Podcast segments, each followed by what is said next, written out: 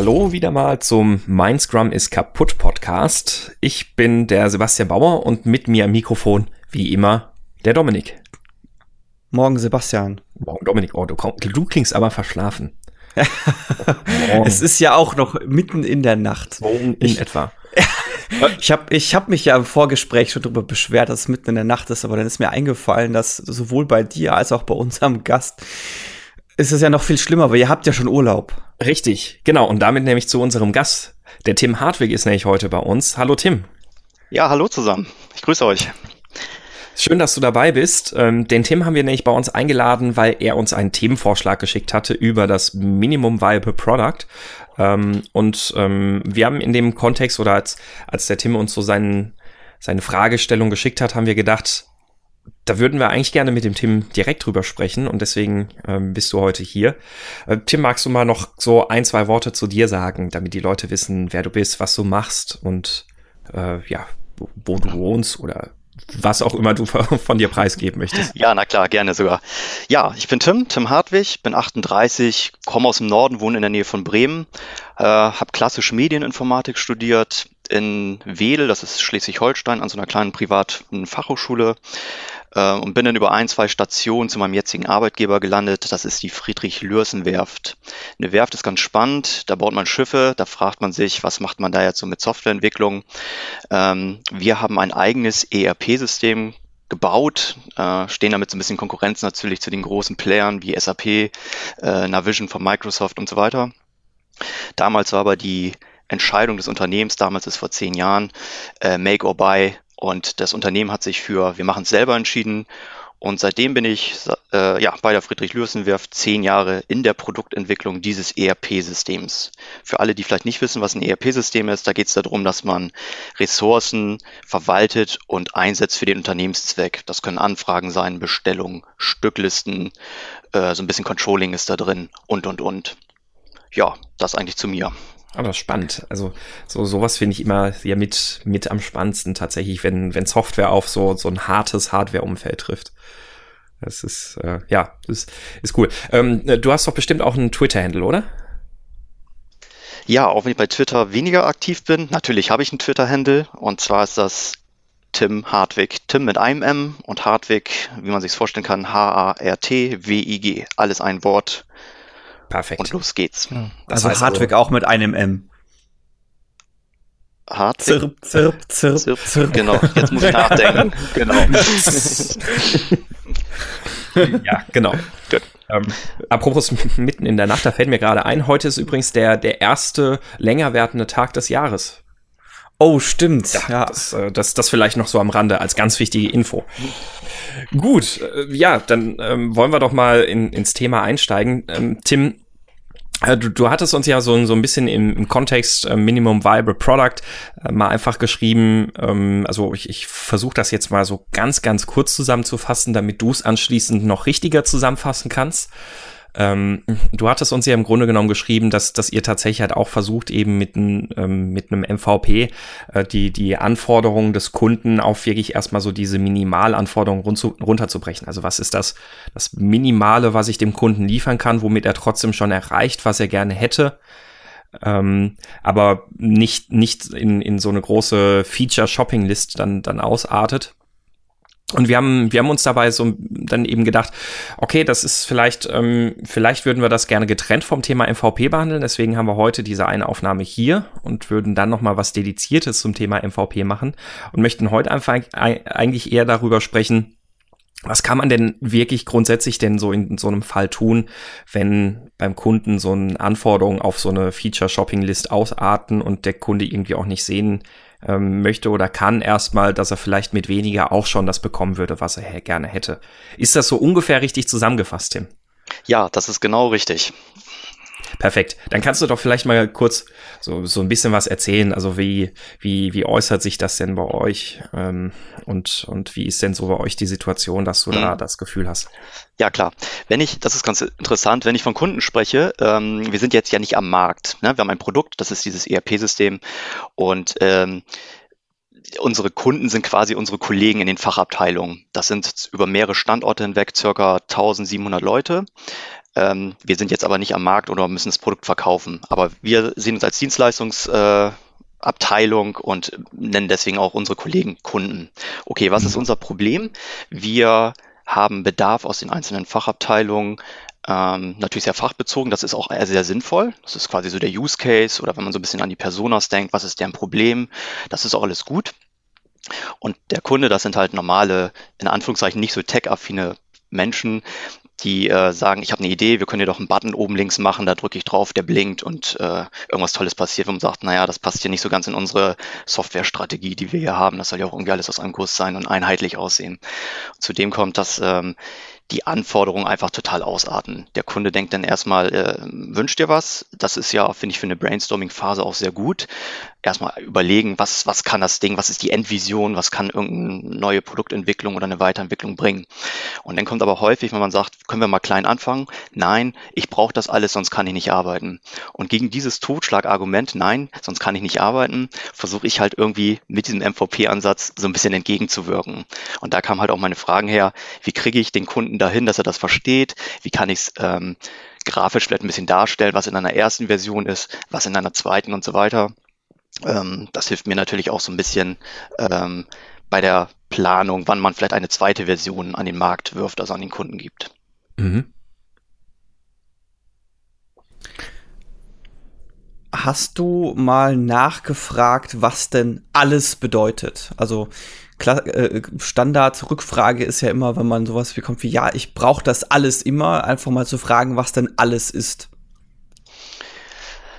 Was alles ist, naja, der, der Kunde sprudelt dann halt los. Dann schreibt man so ein bisschen mit und äh, da versucht man halt schon so ein bisschen zu verifizieren und auch zu sagen, ähm, stell dir vor, du hast ein begrenztes Budget. Das ist übrigens bei uns momentan so, äh, der Kunde zahlt nicht richtig dafür. Also es gibt keine interne hm. Verrechnung, deswegen ist ihm das auch egal. Wenn ich nicht zahlen müsste, würde ich mir auch alles wünschen. Das ist vielleicht auch so ein kleines Problem. Ähm, ja, was ist alles? Naja, dann sagt der Kunde das, was ich gerade gesagt habe, und ich brauche das halt alles. Also es kommt auch nicht so richtig konkret drüber und es ist dann halt immer unsere Aufgabe in IT, das ein bisschen zu spezifizieren, was auch nötig mhm. ist. Und wir müssen uns da sehr in diese beratende Rolle reindenken, um zu verstehen, was der Kunde möchte. Ähm, wobei der Kunde ja die Fachlogik viel, viel besser kennt. Also ein Einkäufer weiß natürlich viel besser, was er braucht. Und ich muss mich aus IT-Sicht in die Einkäuferrolle versetzen und denken, okay, macht das denn wirklich Sinn? Und brauchst du das auch jetzt gleich am Anfang? Ist das kritisch oder ist das Ganze hm, nicht nötig? Mhm. Also ich finde den Ansatz, den du da gegangen bist, dass, dass du sagst, ihr, ihr versucht das ein Stück weit mit einem, mit MVP zu, ähm, zu, zu ja, in, in den Griff zu kriegen, finde ich eigentlich schon mal eine ganz gute Idee. Äh, allerdings, wo ich mir jetzt auch tatsächlich vorstellen kann, warum das bei euch jetzt vielleicht noch nicht zufriedenstellend funktioniert. Du hast ja selbst auch in, in deiner Mail gesagt, ähm, irgendwie kriegt man den Kunden damit trotzdem noch nicht so richtig abgeholt. Das ist, glaube ich, dieses Spannungsfeld oder dieses, diese, diese Problemstellung, dass du bei einem MVP ja tatsächlich sagst, ähm, ich versuche mich für mich auf darauf zu reduzieren, ähm, herauszufinden, was kann ich denn als minimalstmögliche Variante, also ab, was, was kann ich minimal umsetzen, damit ich rausfinden kann, würde das jemand kaufen? Wenn du mit ähm, sozusagen in, in dieser Dimension dann schon quasi damit ja zum Kunden gehst, dann sagt er natürlich, nö, ich brauche trotzdem mehr. Also äh, man, man hat dann jetzt sozusagen nicht mehr dieses, dieses neutrale Setup für so ein, so ein Experiment in dem eigentlichen Sinne. Äh, ich, also ich glaube von daher, dass diese Problemstellung vor allem auch ein bisschen in diese, diese klassische Richtung Anforderungsmanagement geht. Ich hatte jetzt gerade irgendwie auch noch zwei, drei Sachen im Kopf. Da muss ich selbst gerade noch ein bisschen sortieren, was man da, also da, da gibt es ja auch ein, ein paar Tools, die also jetzt auf, auf größerem Level zum Beispiel so ein, so ein Business Model Canvas, der einem, einem ja hilft, irgendwie so ein, so ein Business Case auf ein gewisses Thema zu reduzieren. Und ich glaube, sowas gibt es auch ein bisschen auf Feature-Ebene. Ähm, da muss ich gerade mal noch ein bisschen in mich gehen.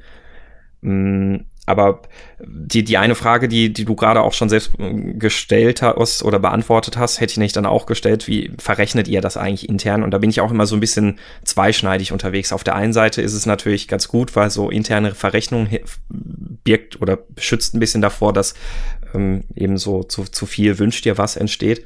Auf der anderen Seite macht es ähm, auch auf, an, anderer, an, an anderer Stelle immer mal wieder so ein bisschen Probleme und kann auf der anderen Seite auch dazu führen, ja, ich bezahle das ja, also bau mir bitte. Ähm, also es ist auch immer ein bisschen, bisschen schwierig oder zweischneidig. Ähm, Dominik, fällt dir denn da konkret gerade auch was ein zu diesem Kontext? ähm, Anforderungen auf, auf, auf sowas runter, runterzubrechen. Also was, was mir jetzt gerade vielleicht noch einfällt, ist, ähm, ähm, wie, wie, wie nennt sich's, ähm, äh, Impact Mapping. Äh, entweder das, also mir ist auch jetzt bei der Beschreibung so durch den Kopf gegangen, dass meine Erfahrung ist, wenn ich diesen Fall habe, dass ich jemanden habe, ja, ich brauche das alles bis dahin dass es hilft, sich das irgendwie hierarchisch zu visualisieren, sei es durch Impact, Ma Impact Mapping oder User Story Mapping oder die Agile Strategy Map.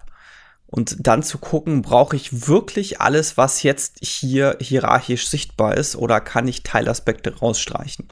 Teilaspekte heißt dann, äh, oder mal mal versucht, äh, das, das jetzt auf der Tonspur zu darzustellen. Ich kann mir das vorstellen wie zum Beispiel eine Mindmap. Wenn ich jetzt mir jetzt eine Mindmap aufmale, ich habe in der Mitte mein Produkt, dann habe ich äh, auf der ersten Ebene kommen vielleicht meine Features, dann kommen vielleicht irgendwelche User Stories und dann kommen vielleicht noch irgendwelche weitere Dinge, die davon abhängen. Das heißt, ich baue halt wirklich so eine Hierarchie auf und mehrere Ebenen. Und dadurch, dass ich mehrere Ebenen aufbaue, habe ich auch die Möglichkeit, mehrere ähm, Einzelaspekte rauszustreichen. Mhm. Also du, du schaffst sozusagen mehr Verhandlungsmasse. Genau. Ja. Ähm, ja, nee, äh, Tim? Ja, genau. Ähm, Finde ich ganz spannend mit der Mindmap. Das nutzen wir natürlich auch. Allerdings gar nicht so sehr, ähm, um die Anforderungen aufzunehmen mit dem Kunden. Ähm, das ist jetzt schon mal ein guter Impuls, den ich auf jeden Fall für mich schon mal mitnehme. Mhm.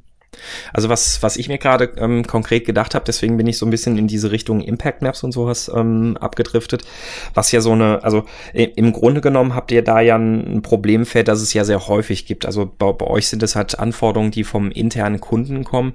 Äh, sonst sind es ja oft halt Anforderungen, die vielleicht auch manchmal vom, sag ich mal, vom Management irgendwie von oben irgendwie vorgegeben werden, wo man erstmal sagen würde, puh, da wird es aber jetzt schwierig, drum herum zu diskutieren. Also so der Klassiker irgendwie äh, Management kommt und sagt, ja, wir möchten jetzt, weiß ich nicht, wir, wir, wir möchten jetzt dieses Feature XY, weil das finden wir toll. Und dann ist es halt immer erstmal schwierig, irgendwie darum zu diskutieren. Mm, was, was ganz gut tatsächlich hilft, um erstmal von dieser reinen Feature-Ebene dann wegzukommen, weil eigentlich geht es ja darum, rauszufinden, was ist denn das akute Bedürfnis des Nutzers, das befriedigt werden soll. Ähm, und, und da ist tatsächlich ganz gut, wenn man erstmal versucht, auch mit, mit verschiedenen Tools wie vielleicht so Five Whys oder sowas mit dem äh, Kunden oder dem Auftraggeber zusammen sich erstmal darüber auszutauschen, was, was ist denn im Kern euer Bedürfnis? Also dann reduziert man sich sozusagen schon mal von einer konkreten technischen Lösung oder einer konkreten Lösungsvorstellung weg zu dem eigentlichen Bedürfnis. Und wenn man dann dieses Bedürfnis erfasst hat, ist das eigentlich was ganz Gutes, mit dem man dann tatsächlich in so eine Impact Map gehen kann. Weil so eine Impact Map, die dient ja dazu, dass man dann sagt, okay, was ist denn jetzt eigentlich unser Ziel? Also man hat sich dann nicht losgelöst von einer konkreten technischen Umsetzung, auf, auf, ein, auf, auf ein Ziel, das man ja eigentlich erreichen möchte. Das könnte bei eurem Kunden dann sein, ja, was möchtet ihr denn eigentlich erreichen? Warum möchtet ihr diesen Button an dieser und jener Stelle blinkend haben? Ähm, und, und so, so fragt man dann irgendwie mit den Five Whys da vielleicht mal drei, vier Ebenen tiefer und findet dann raus, eigentlich möchte er, dass keine Ahnung, dass, dass dieses Reporting irgendwie sofort erreichbar ist, wenn es denn gerade, äh, wenn, wenn irgendein neuer Bericht erstellt ist. Ich möchte also mitkriegen, ein neuer Bericht ist erstellt und äh, ich möchte den dann aber auch sofort irgendwie erreichen können, ohne mich irgendwie durch, durch irgendwelche Menüs klicken zu müssen oder sowas. Ja, dann, dann kann man daraus so, so ein Ziel extrahieren, kann dann überlegen, welche, welche ähm, Aktoren habe ich denn da in diesem System und welchen, welchen Impact muss ich denn jetzt irgendwie hervorrufen, damit ich dieses Ziel erreichen kann. Und dann kann ich von dort aus wieder wiederum weiter runtergehen und dann halt ganz konkret überlegen, was sind denn so diese ähm, User Stories oder wie sehen dann wiederum die technischen Anforderungen aus, die ich machen muss. Aber ich glaube, das Problem ist, oder zumindest jetzt mal auf den ersten Blick, das, da darfst du mir jetzt sagen, ob das richtig ist, klingt das gerne so, was, was man halt häufig hat, dass, dass irgendwo in den Köpfen schon konkrete Umsetzungsvorstellung herumschwirrt, ähm, aber nicht die eigentliche ähm, Zielsetzung oder das eigentliche Kundenbedürfnis ähm, äh, artikuliert wird von Kundenseite und dass man dann halt erst erstmal das rausfinden muss und sich damit auch ein bisschen von dieser technischen Lösung lösen kann. Und was erfahrungsgemäß bei mir da oftmals rauskommt, ist, dass dann vielleicht sogar eine bessere Lösung entsteht als das, was der Kunde dann vorher sich vorgestellt hat, dass er dann aber nachvollziehen kann, warum das die bessere Lösung ist, weil man so in diesem Dialog sich sozusagen dahin gearbeitet hat. Ja, genau so ist es. Ähm, also wir sehen uns, das hatte ich auch schon eingangs gesagt, als beratende äh, Instanz und äh, wir wollen ja, dass wir eine Software aus einem Guss bauen und wenn wir jedem Anwender oder jeder Fachabteilung das bauen würden, was sie wollen, dann wird es alles sehr uneinheitlich und das Produkt wird letztendlich schlechter. Mhm. Ähm, genau, und deswegen ist es genau, was du sagst. Ähm, man muss einfach die, das, äh, den Wunsch, das Bedürfnis wirklich dem Kunden rauskitzeln und das sind halt alles verschiedenartige Menschen. Einige sind sehr gut, die kriegen das sehr konkret, sehr spezifisch äh, formuliert, bei anderen halt auch nicht. Und das meine ich nicht böse, die sind sondern total gut in ihrem Job und auch wesentlich besser als ich in ihrem Fachbereich wahrscheinlich. Ähm, aber es ist halt schwierig, da so ein bisschen diese festgefahrenen Vorstellungen. Ich habe dieser blinkende Button, das ist jetzt nur ein fiktives Beispiel, mhm. der wurde noch nie gefordert. ähm, Glaube ich. Äh, ne, genau. Aber hoffe ich. ja, nee, genau. Den würde es auch nicht geben, den hätte ich schon geblockt. Okay. Ähm, ja, aber das sind schon so Vorstellungen, die dann einfach in den Köpfen kursieren und auch festgefahren sind. Und ähm, zum Stück weit ist das ja auch in Ordnung, wenn da der Kunde Ideen mitbringt mhm. und das halt eine Einstiegs, äh, ein Einstiegsgate ist, sage ich mal, um, um zu verstehen, was er überhaupt möchte. Und das ist genau richtig, was du sagst. Man muss sich dann immer weiter, weiter, weiter, weiter fragen. Ähm, was eigentlich das wahre Bedürfnis ist. Mhm. Und aber diese Fragen vielleicht liegen uns die auch nicht so vor oder wir wissen nicht genau richtig, wie man das Wissen da entlockt. Habt ihr da irgendeine hm. Idee? Also hast du denn schon mal mit diesen ähm, Five Whys gearbeitet? Also kennst du das? Nee, das sagt mir jetzt noch nichts und nein, habe ich nicht. Okay. Ähm, also die Five Whys, das, das ist so eine Übung, also die, die benutzt man vor allem auch gerne in Retrospektiven. Ähm, das, man, man kennt das ja so klassischerweise von Kindern, ähm, die fragen, ja, warum ist der Himmel blau? Ja, weil sich das Licht in der Atmosphäre bricht äh, und, und dabei nur noch irgendwie die, die blauen Farben so richtig durchkommen. Ja, aber warum bricht sich das Licht in der Atmosphäre? Ja, weil die Erde gekrümmt ist. Und so geht das halt immer weiter. Also im Kern geht es in dieser Aktivität darum, dass man eben fünfmal so eine Warum-Frage stellt. Also ähm, man, man beginnt mit so einer einleitenden Frage. Äh, warum möchtest du denn einen grünen blinkenden Button an dieser Stelle haben, weil das und das und das. Ja, und warum ist denn das und das und das? Ja, so, und so geht man dann immer weiter. Und was man dann nämlich bei dieser Aktivität irgendwie ziemlich gut hat, ist, dass man meistens dann eben so bei der ähm, vierten oder bei der fünften Warum-Frage sehr nah an dem, an dem tatsächlichen Problem ist. Also, ähm, dass, dass man bis dahin tatsächlich schon sehr gut mit der Frage herausgefunden hat, was ist denn das eigentliche Bedürfnis? Ähm, und, und also da, da kannst du auch gerne mal noch nachschlagen, dann ein bisschen in, im Detail. So, und der Vorteil ist halt tatsächlich, dass man sich, also auch in Retrospektiven macht man das sehr gerne, weil man sich damit halt wirklich von dem oberflächlichen Problem löst und deutlich tiefer irgendwie runtergehen kann und rausfinden kann, was ist denn die eigentliche Ursache. Also ich habe das festgestellt, das funktioniert zum Beispiel in Teams immer sehr gut, wenn man so ein Problem hat, das äh, vermeintlich von außen hm, gesteuert ist, also so ein, äh, ja, die äh, weiß ich nicht, die interne IT hat uns das und das nicht geliefert. Und dann fragt, geht man immer weiter runter und löst sich dann aber eigentlich von diesem, diesem eigentlichen Knoten, diese interne IT und schafft Raum tatsächlich, sich ähm, konkret auf so eine Frage zu konzentrieren, warum, warum konnten wir das denn nicht oder warum haben wir da nicht irgendwie was machen können.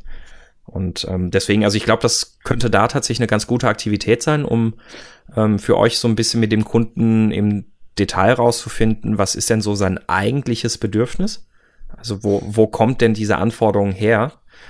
Ähm, das ist der Auslöser dafür. Und dann hätte man damit natürlich eine deutlich bessere Diskussionsgrundlage auch wieder, um zu überlegen, so was, was können wir denn jetzt da machen? Was, was könnte denn jetzt da für ein Lösungsvorschlag sein? Weil vielleicht stellt der Kunde dann sogar auch im Rahmen dieser Fragen schon fest, dass, dass er tatsächlich mit seiner Lösungsidee vielleicht auch nur ein Symptom beheben würde, aber nicht das zugrunde liegende Bedürfnis. Was mir jetzt gerade noch so einfällt, ist, äh, weil Tim, du hattest ja auch äh, die Frage gestellt in der E-Mail, wie man das Ganze denn für den Kunden visualisieren kann.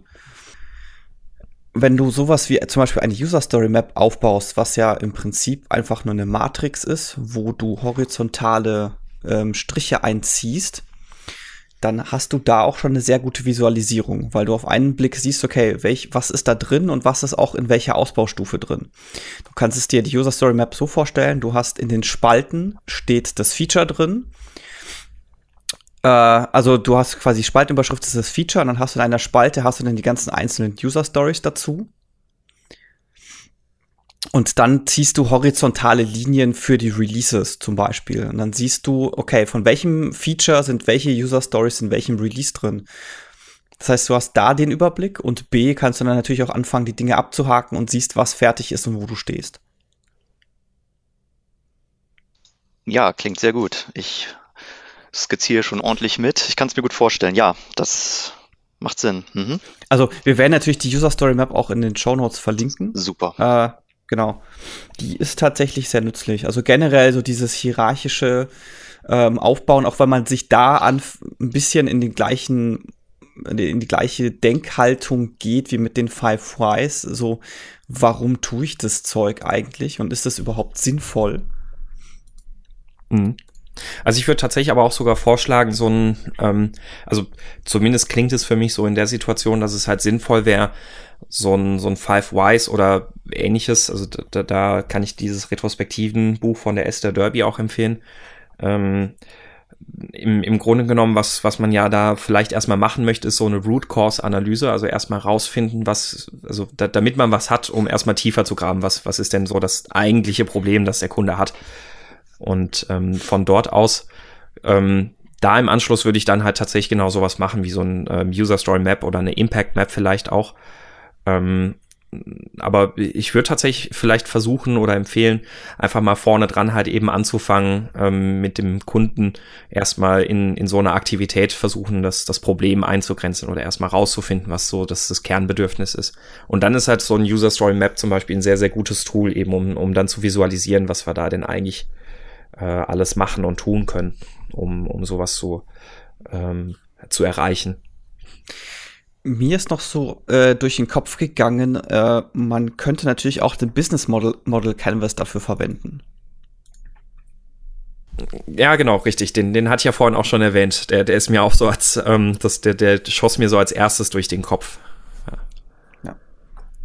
Ähm, Tim, ich weiß nicht, hast du den schon mal oder hast du da, damit schon mal ähm, Berührung gehabt? Nee, auch weniger. Also gar nicht. okay.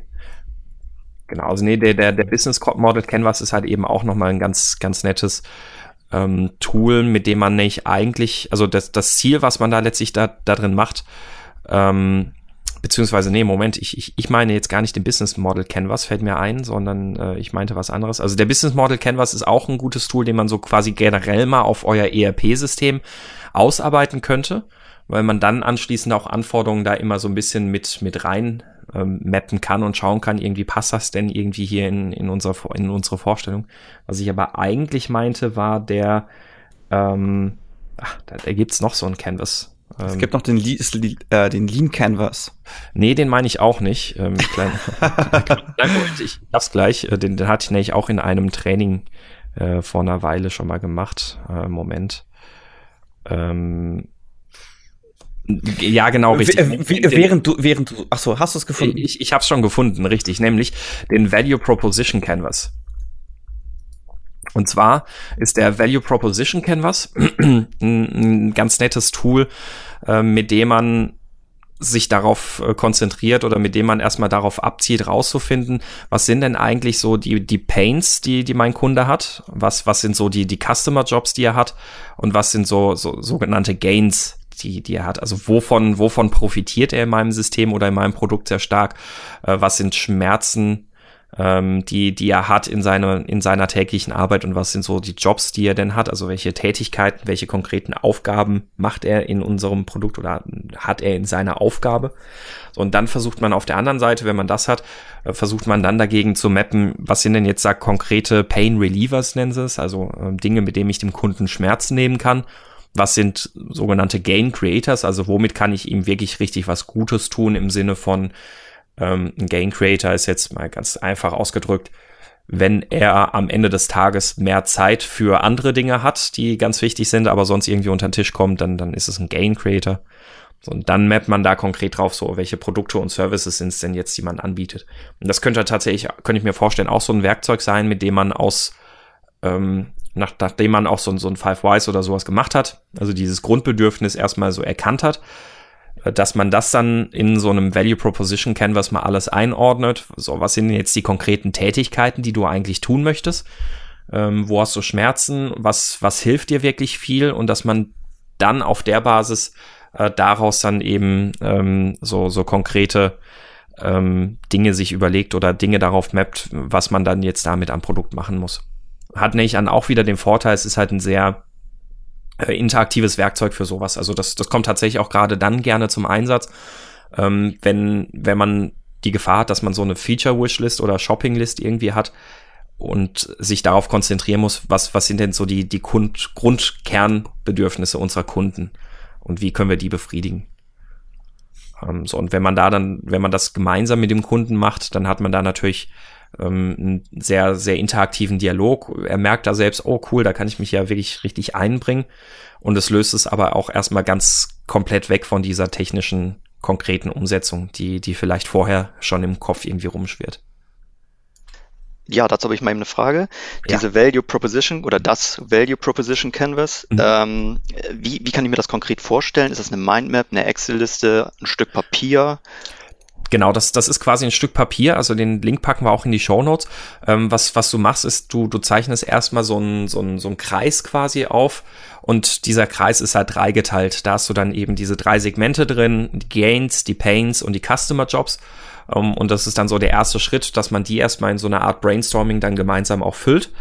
Ähm, und dann hat man auf der anderen Seite einen, einen zweiten Canvas, der auch dreigeteilt ist, wo man dann so konkrete Gain Creators, Pain Relievers und ähm, Produkte und Services, glaube ich, nennen sie es hat. Also das heißt also, ähm, welche Dinge kann ich tun, um so einen Gain zu, zu erreichen? Welche Dinge kann ich tun, um irgendeinen Pain zu stillen oder zu aus, aus der Welt zu schaffen und wie kann ich und welche konkreten Produkte oder Services, also in dem Fall auch Features, kann ich sozusagen anbieten, um, um genau das zu machen. Also es ist im Grunde genommen, sagen wir mal, ein ja, äh, also in, in Workshops malt man das dann üblicherweise irgendwie auf so ein großes Flipchart oder auf, auf ein Whiteboard, damit man da so diesen Canvas vor Augen hat und kann dann da mit Post-its dann die verschiedenen ähm, Abschnitte des Canvas befüllen. Ja, prima, klingt gut. Wir haben es bis dato gemacht, kann ich mal eben erzählen. Da ist unsere Mindmap quasi äh, zum Einsatz gekommen. Also genau, was du erzählt hast. Ich wusste nicht, dass es einen Namen dafür gibt. Äh, klingt aber auch immer cool mit einem reißerischen Namen. Value Proposition Canvas ist besser als Mindmap. ähm, sowas genau in der Form haben wir auch gemacht. Äh, ja. ja. Um so ein bisschen überhaupt äh, abzufragen, genau was du gesagt hast. Wie sind die Pains, Gains und was machst du und und und. Aber mhm. ähm, finde ich gut, dass, dass es da eine äh, besseren Weg gibt oder, oder auch vielleicht ein anderes Vorgehensmodell oder auch visualisiert das anders darstellen kann, weil mhm. der Kunde versteht vielleicht auch irgendwann gar nicht mehr oder ist ein bisschen überfordert von so einer Mindmap, die total schnell anwächst und vielleicht ja, ist die Visualisierung genau, ja. auch ein großes, großer Mehrwert, eine gute, ja. Wie ist, wie ist denn dann ähm, deine Erfahrung? Also wenn du sagst, ihr habt dann auch mit dem Kunden sowas schon gemacht, also wenn, wenn ihr wirklich konkret über so Pains und Gains gesprochen habt, wie, wie hat er denn da reagiert? Also wie, wie hat sich das angefühlt? Also äh, ja, das fühlt sich gut an. Letztendlich kommt ja der Kunde auf uns zu und hat ein Bedürfnis. Und da lockt man schon, wenn man sehr konkret nachfragt, auch ähm, schon die Bedürfnisse raus, was weh tut, was mhm. nicht weh tut. Ähm, manchmal kommen auch so Wünsche, das wollte ich erst noch dazu sagen. Manchmal kommen so Wünsche und die fragen mal, was passiert, wenn wir das nicht machen? Ja, dann ist das doch gar nicht so schlimm, sagt man, gut, dann scheint es auch nicht so wichtig zu sein. Na, dann ist es kein mhm. richtiger Pain. Ähm, also wenn man so ein bisschen im Umkehrschluss fragt. Also kurzum, ja. der Kunde ist da zufrieden und der liefert auch viel Input, das schon. Mhm. Ähm, was was finde find ich gerade auch eine gute Fragestellung. Was würde denn passieren, wenn man das nicht macht? Ähm, was, was da, glaube ich, oder was vielleicht auch nochmal irgendwie so ein Tool sein könnte oder so, ein, so eine kleine Methode sind so Future Spectives, also ähm, Retrospektiven in die Zukunft gerichtet sozusagen, ähm, die man, die man in, in Form von solchen Fragestellungen macht. Also ähm, nehmen wir mal an, wir sind ähm, wir, wir sind, wir, wir blicken fünf Jahre in die Zukunft und eure Abteilung hat es geschafft, zehn Prozent mehr Umsatz zu generieren. Was haben wir denn in unserem ERP-System dafür gebaut, damit ihr diese zehn Prozent mehr Umsatz generieren konntet? Das ähm, ist, könnte so eine Fragestellung sein. Also das ähm, hilft oder ist auch immer noch mal eine ganz nette Sache, um sich konkret darauf zu konzentrieren. So, was müssten wir denn dafür eigentlich tun und damit wir so ein Ziel erreichen? Ähm, aber das, das wäre jetzt eher so für einen umgekehrten Fall, nämlich wenn man ähm, wenn man schon auch schon wirklich konkreten Bedürfnis hat und nicht jetzt in dem Fall, wenn der Kunde halt ankommt mit, ich habe eine konkrete Vorstellung, wie ich mein, mein Feature haben will und ihr müsst mir jetzt sagen, welches Bedürfnis ich eigentlich befriedigen möchte. Also Tim, dann ähm, noch mal so auch an dich. Wie ist denn jetzt so gerade dein Gefühl? Also glaubst du, dass ähm, das, das geht schon ein bisschen in die richtige Richtung, dass wir so ein bisschen vielleicht das Pudels Kern getroffen haben? Oder hast du das Gefühl, Ach, ich weiß noch nicht, ob mir das jetzt wirklich weiterhilft oder. Ähm, Doch, da kann ich dich beruhigen, das hilft absolut und ich glaube auch viele Leute und, und Zuhörer jetzt hier, die sicherlich auch ähnliche Probleme haben. Ähm, das ist ja ein Problem, was wir nicht alleine auf, auf der Werft haben und erfunden haben. Ähm, doch, ich denke damit mit den vielen Tools oder auch Ansätzen und Impulsen, die, du, die ihr beiden jetzt hier schon geliefert habt, das geht genau in die richtige Richtung. Mhm. Das, das ist ja schon mal schön zu hören. Wie ist das denn allgemein bei euch? Also arbeitet ihr bei euch im, im Entwicklungsteam agil und habt, habt ihr, also so wie es jetzt klang, habt ihr wahrscheinlich keinen Product Owner oder sowas auch in der Form, ne? Ja, Product Owner ist so ein bisschen, also prinzipiell, wir arbeiten schon agil, verfolgen aber nicht den Scrum-Ansatz, wie er im Lehrbuch steht. Mhm. Wir haben für uns das Beste daraus gepickt. Wir haben halt Sprints natürlich, wir haben einen Backlog, ähm, wir reagieren schnell auf Änderungen und, und äh, Wünsche, die kommen. Das schon. Ähm, wenn man sich jetzt ein klassisches Buch dazu nimmt, wie funktioniert Scrum, haben wir das nicht. Und ein Product Owner, ja, das ist auch so ein bisschen so eine weiche Rolle bei uns, die über mehrere Leute geht. Das ist mhm. richtig. Mhm. Und die, die Product Owner sind, also sind das die Leute, die, mit denen ihr diese Anforderungsgespräche habt oder sind das wirklich ganz konkret die Kunden? Und, und wo steht in diesem ganzen Umfeld, über das wir jetzt gesprochen haben, denn, also wo, wo würden da diese Product Owner stehen? Ähm, ja gut, wenn ich jetzt so drüber nachdenke, ähm, dann haben wir vielleicht weniger einen Product Owner. Hm, man muss sich vorstellen, ich bin der Leiter der Anwendungsentwicklung mit meinen 16 Leuten und ich bin natürlich so ein bisschen parteiisch. Ne? Ich möchte dieses Produkt vortreiben und zum Teil sehe ich mich als auch mein Chef, der über die ganze IT hinweg, also es gibt ja noch andere IT-Bereiche, so Infrastruktur. Wir beiden sehen uns zum Teil so ein bisschen als Product Owner. Das ist natürlich, mhm. ja, weil wir parteiisch sind, sage ich mal, mehr auf einer Seite. Ähm, vielleicht auch nicht so ganz, wie es da auch im Lehrbuch steht also wir sind es eher als der Kunde, sage ich mal so rum. Mhm. Okay, also ähm, ist, ist, ich meine, ähm, wie es im Lehrbuch steht, du sagst ja selbst, ihr macht kein Scrum, also von daher ist es ja, wie, wie Ken Schwaber immer so schön sagt, mach was immer du willst, dann nenn's halt nicht Scrum. Also von daher ist das ja auch okay, also du, du sagst ja ganz bewusst, nee, es ist nicht äh, kein, kein reines Scrum. Ähm, aber also genau, also das, das wäre natürlich halt auch immer noch mal, also so, so ein Product Owner hilft natürlich an dieser Stelle irgendwie auch immer noch mal ein bisschen dabei, weil so, so ein bisschen Anforderungsmanagement und alles geht ja auch ganz gut in diese Aufgabe rein. Aber ich hätte jetzt das Gefühl, zumindest mal so rein aus dem Gespräch heraus, dass das ja bei euch auch gar nicht das Problem ist. Also das, das scheint ja zu funktionieren und das, das klingt ja eher so, als wenn es tatsächlich halt diese Frage ist, wie kriegt man denn so ein Bedürfnis, ähm, also wie, wie kriegt man einen, einen Feature-Wunsch auf ein konkretes Bedürfnis gemünzt? Ne? Also von daher sehe ich da auch jetzt kein Problem damit, dass, dass ihr keinen nochmal aus der Entwicklung losgelösten, dedizierten Product Owner oder irgendwas habt. Wenn das für ja. euch funktioniert, dann ist das ja ähm, schon mal gut und wichtig. Ja, das funktioniert schon ganz gut. Ähm, also wir möchten unseren Kollegen, dem Kunden natürlich ein cooles Produkt bauen, damit er Mehrwert hat und das Unternehmen natürlich auch. Und aus Anwendungs Anwendungssicht oder Entwicklungssicht möchten wir natürlich was Cooles bauen, was fancy ist, was Spaß macht, was funktioniert. Ja. Ähm, unser Anforderungsmanagement also haben wir natürlich, das ist auch ganz okay, ähm, aber auch so ein bisschen optimierungsbedürftig. Und äh, ich habe da auch schon gerade mit einem Kollegen drüber nachgedacht, ähm, ob man nicht wirklich doch eine dedizierte Person als Product Owner da platziert. Das sind aber auch noch so Ideen und ähm, ja, wird sich zeigen. Mhm.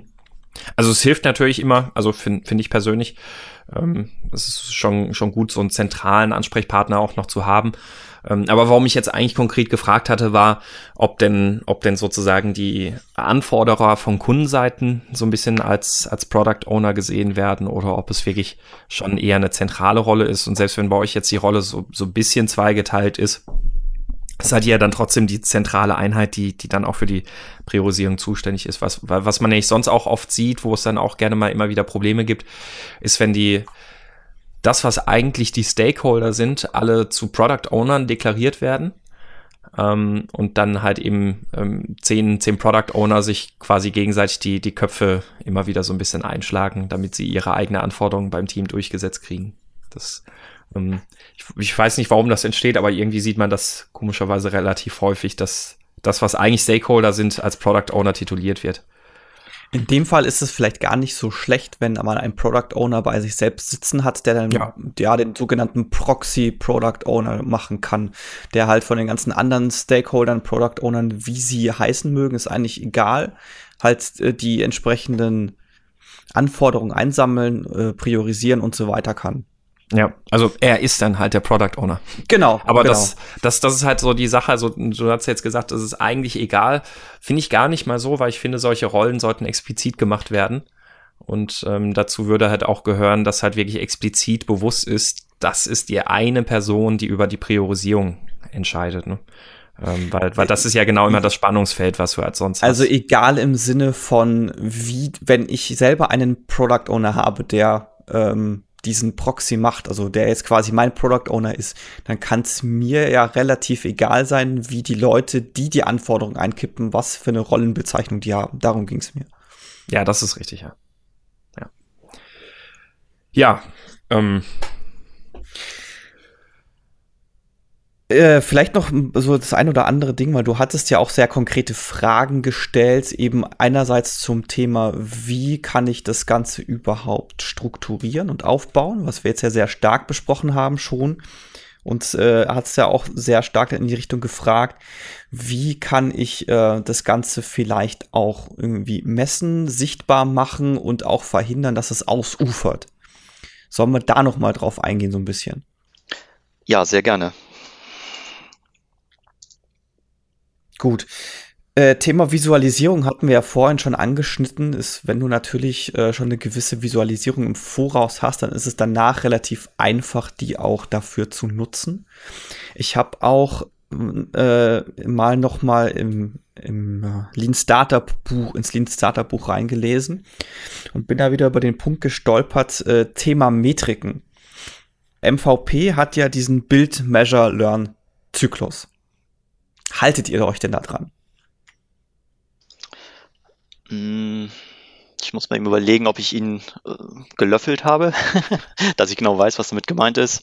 Kannst du noch mal eben kurz erklären, was damit gemeint genau, ist? Genau, also, also es geht darum, du äh, baust etwas und äh, du baust, also wenn du etwas baust, also eine MVP baust, dann guck, dass du auf jeden Fall irgendeine Art Tracking, Monitoring, sowas in die Richtung einbaust, damit du feststellen kannst, ob das, was du gebaut hast, funktioniert.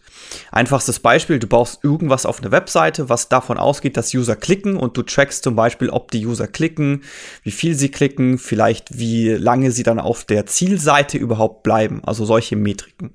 Sowas, äh, dass du das halt äh, eben, das ist dann der Punkt Measure. Das heißt, das, was du baust, miss es und learn eben, guck dir die Daten an, die du hast, versuch qualitativ eine Aussage daraus zu treffen und dann daraus äh, die nächste Handlung abzuleiten.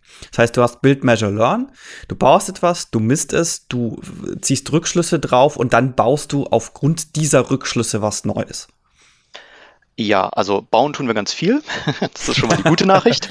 ähm, messen, teils, teils. Ähm, ja, wie lange jemand irgendwo verweilt, das sicherlich nicht. Das ist aber ganz spannend. Ähm, was benutzt wird schon. Also so ein bisschen measuren. Und daraus lernen, ja, tun wir auch. Ähm, da kommen wir aber auch häufig wieder in so einen Iterationszyklus, in dem man auch mit dem Kunden dann spricht. Das ist dann also aber eher wieder im Dialog mit dem Kunden, was die Erfahrungen da sind. Und in der Hinterhand haben wir aber auch so ein paar Metriken, das ist richtig. Ähm, das ist dann aber auch eine gute Überleitung zu einem, einer Frage, die ich auch gestellt hatte. Wie verhindert man denn wachsende Projektziele? Weil wenn man immer diese Iteration geht, also man baut was, man misst was, man äh, was war das jetzt? Also man lernt aus den Metriken und der Kunde erzählt noch ein bisschen, ähm, kranken wir häufig daran, oder es geht wahrscheinlich auch vielen so in der Softwareentwicklung immer, dass der Kunde wenn man sagt, das benötige ich auch noch und auch noch und auch noch. Äh, also im, im Nachgang. Auch bekannt als Scope Creep. Mhm, richtig, genau. Äh, bevor wir vielleicht auf den Scope Creep eingehen, würde ich vielleicht noch mal ganz kurz bei den Metriken bleiben wollen. Und zwar äh, ist es ja so, dass Metrik ist natürlich idealerweise irgendwas, was ich automatisiert erfassen kann.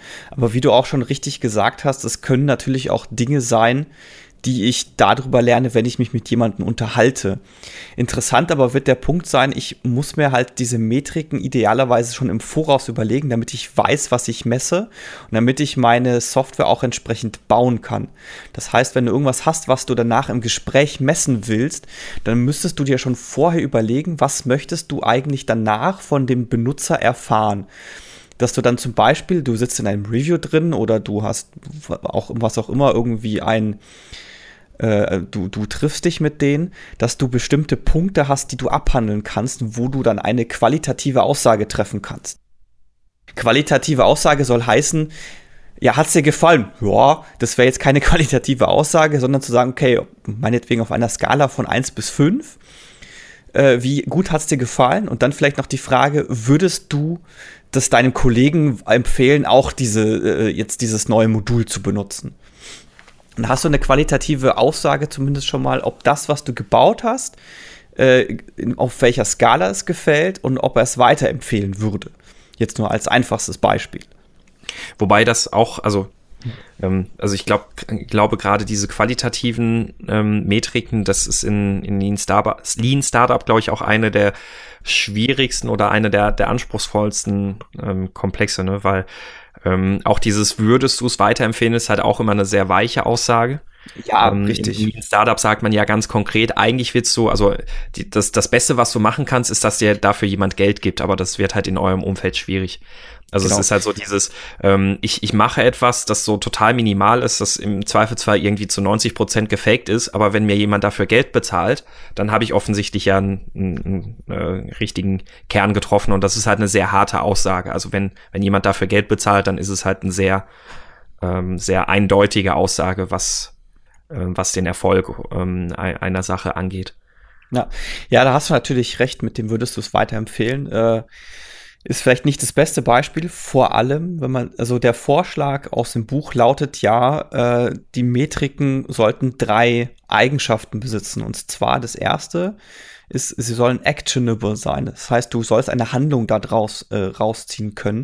Mhm. Als Gegenbeispiel gibt es im Buch die sogenannten Vanity Metrics, sprich Metriken, die halt da sind, die schön aussehen, die aber keinerlei Aussage treffen. Äh, Jetzt ein gutes Beispiel wäre auf, ähm, bezogen auf Webseiten PIs, ja, Page Impressions. Die, du kannst ja sagen, oh, ich habe vier Millionen Page Impressions, die könnten aber genauso alle von einem Benutzer sein, der halt einen Bot laufen hat. Mhm. Richtig, ja. Ist, oder, ich, oder ich habe jetzt ganz viele Klickstrecken eingebaut, die bei jedem zweiten Klicken die Seite neu, Seite neu laden. ja, genau, zum Beispiel sowas.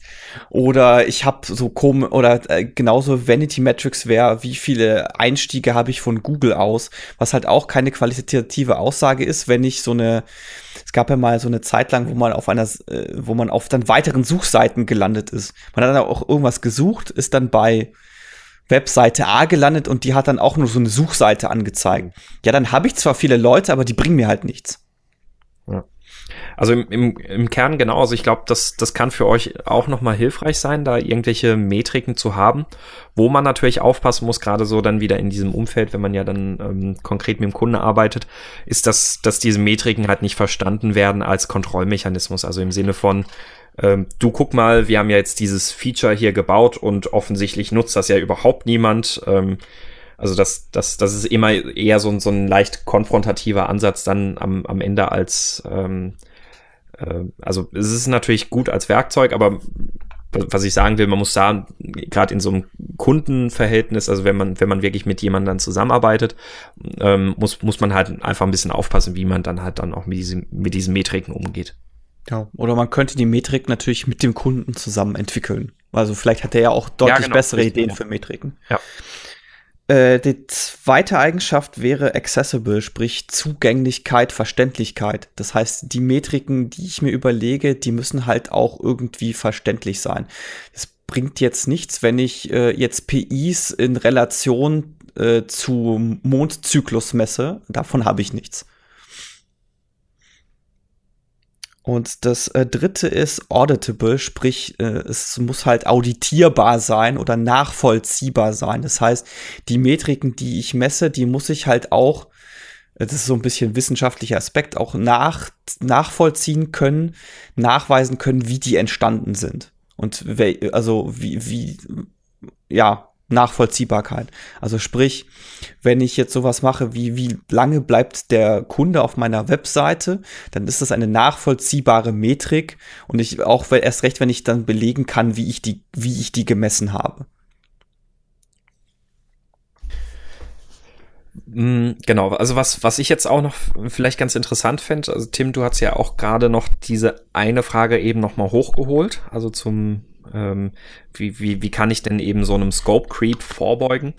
Da würde mich mal noch kurz interessieren, wie ist das denn bei euch? Also habt ihr mit euren Kunden gewisse, sag ich mal, also oder mit euren Kollegen, habt ihr da gewisse Releases vereinbart oder wie, wie sieht sozusagen der Rahmen aus, in, in dem sich die Anforderungen von, von einer spezifischen, sag ich mal, Abteilung zum Beispiel bewegen. Also ihr, ihr macht da erstmal Feature A und dann stellt, stellt man fest, okay, ja, wir bräuchten jetzt eigentlich noch B und C und ähm, wie ist da sozusagen der Rahmen darum? Ähm, ja, wenn wir die Anforderungen aufnehmen, sprechen wir natürlich schon von nötigen äh, Features, also so muss und kann, auf Deutsch gesagt, Muss-Kriterien, ups, Entschuldigung, Muss-Kriterien, sonst ähm, ist das ganze Produkt, die ganze Erweiterung gar nicht zu handeln und optionale erweiterte ähm, Anforderungen Features. Das nehmen wir schon auf und wir gießen das schon in verschiedene Releases rein ähm, und wenn erste Features umgesetzt sind, dass die von dem Kunden angeguckt werden können. Es stellt sich dann aber raus, wenn man es dann ausliefert, dass dann äh, die Köpfe weitersprudeln und sagen, jetzt mhm. wäre ja noch dieses und jene schön, obwohl das im Vorfeld so nicht abgesprochen war, ist aber auch immer schwierig zu sagen, äh, nee, machen wir nicht, ähm, weil auch erst im Nachgang, das ist dann auch wieder vielleicht so ein bisschen dieser agile Prozess, einem selber in der Entwicklung oder auch vom Kunden äh, Sachen hochkommen, wo man sagt, ja, das macht ja auch total Sinn und ist auch total wichtig. Die haben wir vorher gar nicht bedacht, auch an nötigen äh, Features. Und es gibt auch schon einen gewissen ein gewisses Kontingent, den ein Projekt haben kann. Also es ist jetzt nicht so, Fachabteilung A kommt und sagt, äh, baut jetzt mal bitte drei Jahre an unserem Feature. Ich überspitze es mal bewusst. Das funktioniert natürlich nicht. Wir haben irgendwie über mehrere Standorte hinweg äh, weiß ich nicht, 50 Abteilungen. So, und die muss man ja alle irgendwie bedienen. Und deswegen hat auch jede Abteilung so ein gewisses Stundenkontingent, die wir dazu ordnen zu den Features. Mhm. Ne, das heißt, es fließt kein Geld momentan, aber äh, man sagt schon, du hast hier 200 Stunden für ein Projekt, was wir da leisten können. Äh, das machen wir gerne. Und dann ist aber auch hier das Thema erstmal durch. Mhm. Also was mir, was mir da konkret erstmal einfällt, so zur Visualisierung, ist, dass man am Anfang einerseits eben so ein ähm, wirklich aus den Sachen, die man dann an Anforderungen definiert, mal so einen so einen Release-Plan erstellt und das auch irgendwie den, den Fortschritt in einem Release-Burndown-Chart trackt und auf der anderen Seite oder vielleicht dann auf einer anderen Achse da dann zusätzlich auch noch so ein ähm, so ein, so ein Kontingent Burndown oder sowas mit dazu macht. Also dann, dann hättest du nicht eine, eine Grafik, auf der du relativ schön visualisieren kannst. Wir haben hier Arbeit geleistet, euer Budget wurde quasi weiter abgebrannt, aber wir haben kaum Fortschritt gemacht, weil wir Scope Creep haben. Also wir haben, wir haben immer wieder neue Anforderungen dazugenommen. Ähm, das, das, das benutzen wir zum Beispiel auch. Also bin, bin ja bei einem Dienstleister, die quasi für extern arbeiten. Das benutzen wir tatsächlich auch relativ gerne, um halt dem Kunden zeigen zu können, du, ähm, in erster Linie wollen wir, wollen wir, wollen wir schauen, dass, dass ihr als Kunde halt wirklich glücklich seid. Das heißt also, dass ihr auch das kriegt, was, was ihr gerne haben möchtet. Aber wir laufen gerade Gefahr, dass wir ähm, das Budget relativ stark ausgeben, aber gerade nicht zu einem Ziel kommen. Das heißt also, wir müssen die ganze Zeit bitte im Auge behalten, ist das denn wirklich immer noch euer, euer Ziel? Also man hat damit auch wieder eine sehr gute Grundlage, so ein gutes Tool, um diese Diskussion zu führen und sich darauf zu konzentrieren, okay, was brauchen wir denn gerade wirklich? Wenn, wenn sie nicht dann eben sehen, wie, wie einerseits ihr Budget quasi aufgebraucht wird und andererseits der Fortschritt in diesem mal besprochenen Release ist. Ähm, genau, interessant an der Stelle ist natürlich dann auch zu, zu zeigen, wie viele Sprints Budget sind denn noch übrig. Genau. Und weil ihr, wenn ihr ja dann die Velocity messt, dann wisst ihr ja, wie viel ihr pro Sprint circa schafft. Das kann man dann auch noch mit einer Standardabweichung versehen. Dann könnt ihr sagen, okay, mit dem, was jetzt, was ihr alles haben wollt, brauchen wir noch sagen wir, sechs bis neun Sprints. Es ist aber nur noch Budget für sieben Sprints da. Das heißt, wir laufen Gefahr, dass wir es vielleicht schaffen, aber wahrscheinlich nicht. Mhm. Und wenn man das nicht dann wirklich in jedem Sprint Review zum Beispiel mit dem Kunden zusammen betrachtet, also dann, dann wirklich am Ende vom Sprint Review immer gemeinsam einen Blick eben auf den aktualisierten Release Burndown Chart macht und auch gleichzeitig das Budget dann noch aktualisiert hat. Wir haben jetzt so und so viele Stunden irgendwie vielleicht abgebrannt. Das müsste man dann natürlich bis zum, bis zum Review dann vorbereitet haben. Ähm, dann hat man, also der, der Output aus dem Sprint Review ist ja per Scrum, dass, dass man ähm, das Backlog überarbeitet, also ein überarbeitetes Backlog im Grunde genommen. Das heißt also, wenn, wenn du das dann so als Grundlage für die Diskussion im Sprint äh, Review hast, darüber dann sprichst, dann sagst, okay, das bedeutet dann für uns, wir, wir wollen diese und jene Anforderung vielleicht aus, aus dem Backlog dann rausnehmen, damit wir das Neue, was wir jetzt, was, was euch jetzt als Ideen gekommen ist hier durch das Review, äh, da mit reinpasst, weil ihr das wichtiger bewertet. Ähm, also man hat halt eine sehr gute visuelle Hilfestellung, um, um das genauso so eine Diskussion zu führen und, und dem vorzubeugen, dass man da so ein äh, Scope Creep hat. Ich habe jetzt noch eine konkrete Idee an der Stelle, die werfe ich jetzt einfach mal in den Raum. Und zwar geht es bei einem MVP ja auch ein bisschen darum, dass wenn ich den MVP fertig habe und ich habe meine Metriken und ich messe das, dass ich irgendwann an einen Punkt komme, wo ich mich entscheiden muss, baue ich dieses Produkt weiter oder muss ich die Richtung ändern? Mhm. Meine Frage, also jetzt äh, die Frage wäre jetzt A, habt ihr sowas schon mal gemacht, Tim? Und B, jetzt an euch beide gestellt, findet ihr das in dem Fall sinnvoll, diesen, im Buch heißt es ja Pivot, Pivot or Persevere, äh, Mechanismus, ist der an dieser Stelle sinnvoll?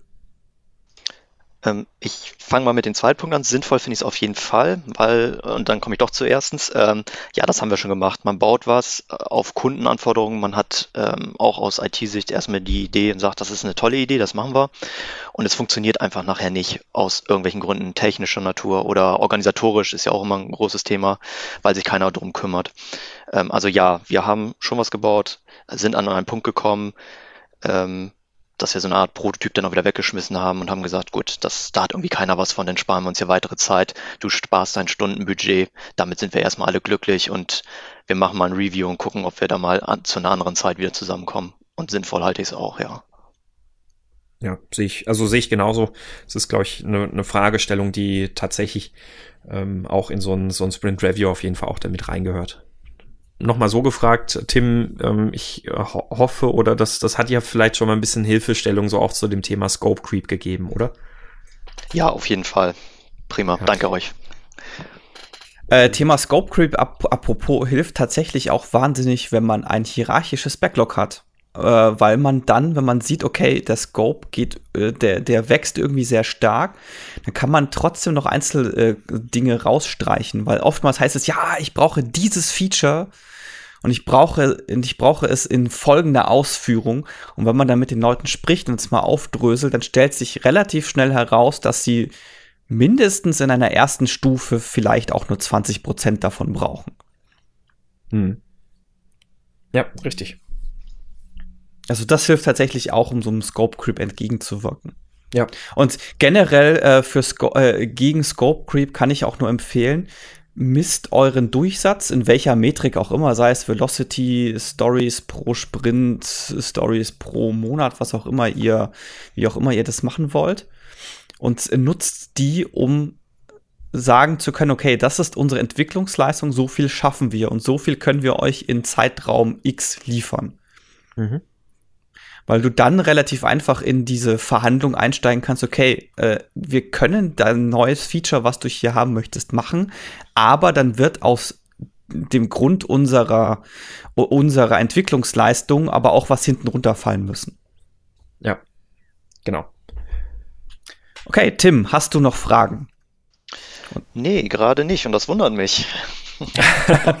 Erschlagen. Erschlagen mit komplizierten Dingen. Hoffe ich doch nicht, nee. Nein, ich denke, das haben wir alle verstanden und ja, viele tolle Impulse dabei. Super. Super, schön, das, das, äh, ja, das, das freut mich.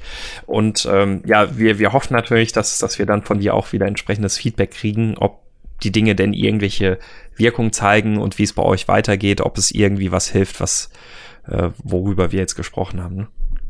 Ja, das liefere ich euch auf jeden Fall. Das, ich denke, das ist interessant. Vielleicht macht man nochmal ein Revival im halben Jahr und guckt mal, ne, guckt mal, was wir da so gemacht haben. Ich kann Ihnen da so ein bisschen aus der Erfahrung erzählen. Ich habe ja nur ein konkretes Anwendungsfeld und Beispiel. Ja, ich, ihr, ihr werdet von mir hören. Sagen wir es mal so rum. Super. Schön. Sehr gerne. Ja, Sebastian, kommen wir zum Pick der Woche. Was hast du dir denn diese Woche rausgesucht? Genau, also was, was ich mir rausgesucht habe, ähm, ich, ich habe eigentlich zwei Dinge, äh, die, die, die ich jetzt empfehlen könnte, oder aber den einen hebe ich mir einfach auf für nächste Woche. ähm, und zwar ist mein Pick der Woche eine Studie von der ISF München, dem Institut für sozialwissenschaftliche Forschung. Und äh, die haben eine Studie gemacht mit dem Titel Lean im Büro, neue Industrialisierungskonzepte für die Kopfarbeit und ihre Folgen für Arbeit und Beschäftigte. Ähm, das ist eine umfangreichere Studie. Ich habe mir die noch, auch noch nicht jetzt im Detail komplett anschauen können. Ähm, aber im Kern ging es in dieser Studie darum, den, den Wandel in der Kopfarbeit äh, in den Blick zu nehmen. Das heißt also, ähm, wie, welche Auswirkungen haben diese ganzen Themen Lean und Agilität und sonst was alles eben auch in einem Umfeld äh, außerhalb der Industrialisierung, also wirklich so auf die, die äh, Kopfarbeiter oder Geistesarbeiter, also Leute, die ähm, im Büro sitzen mit, mit verschiedenen Aspekten. Auf der einen Seite geht es darum, irgendwie, ähm, wie oder wie wandelt sich dadurch das, das Arbeitsverhältnis. Ähm, auf der anderen Seite aber auch solche Faktoren wie, ähm, was, was ja oftmals auch angesprochen wird, und wir hatten in einem Podcast auch schon mal drüber gesprochen, so dass man, dass man plötzlich irgendwie so ein, so ein Gefühl von dauerhaftem Stress hat, weil irgendwie Sprints immer so bis auf Anschlag geplant werden. Ähm, also das nicht, nicht diese Sustainable Pace im Hinterkopf.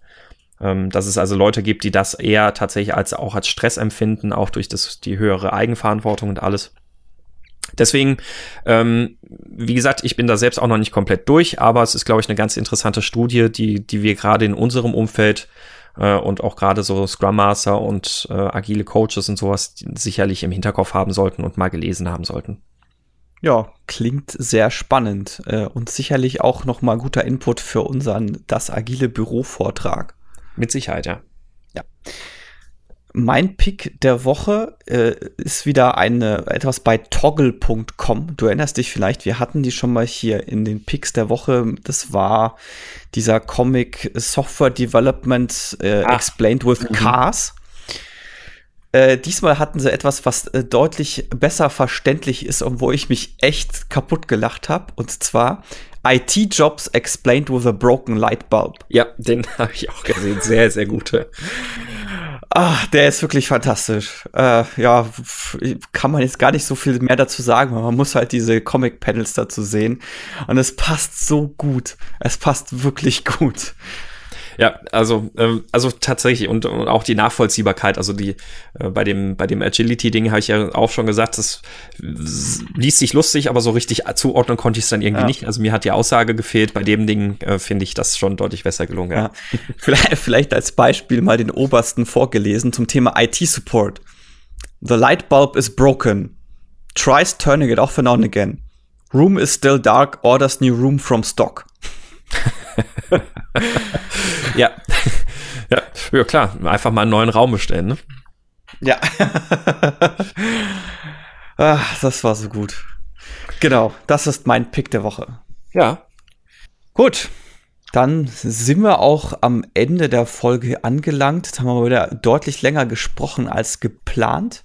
Ich hoffe, es hat euch trotzdem gefallen und es war auch für euch hilf und hilfreich. es war auch für euch hilfreich, genau, hilfreich ist das richtige Wort. Wenn ihr noch weitere Anmerkungen, Kommentare oder sonst was habt, dann hinterlasst uns gerne diese auf mein Scrum ist kaputt.de oder bei facebook.com slash scrum kaputt oder twitter.com slash scrum kaputt. Gerne auch als Bewertung bei Facebook oder im iTunes Store. Da haben wir übrigens unsere erste Wertung bekommen. Uh, fünf Sterne.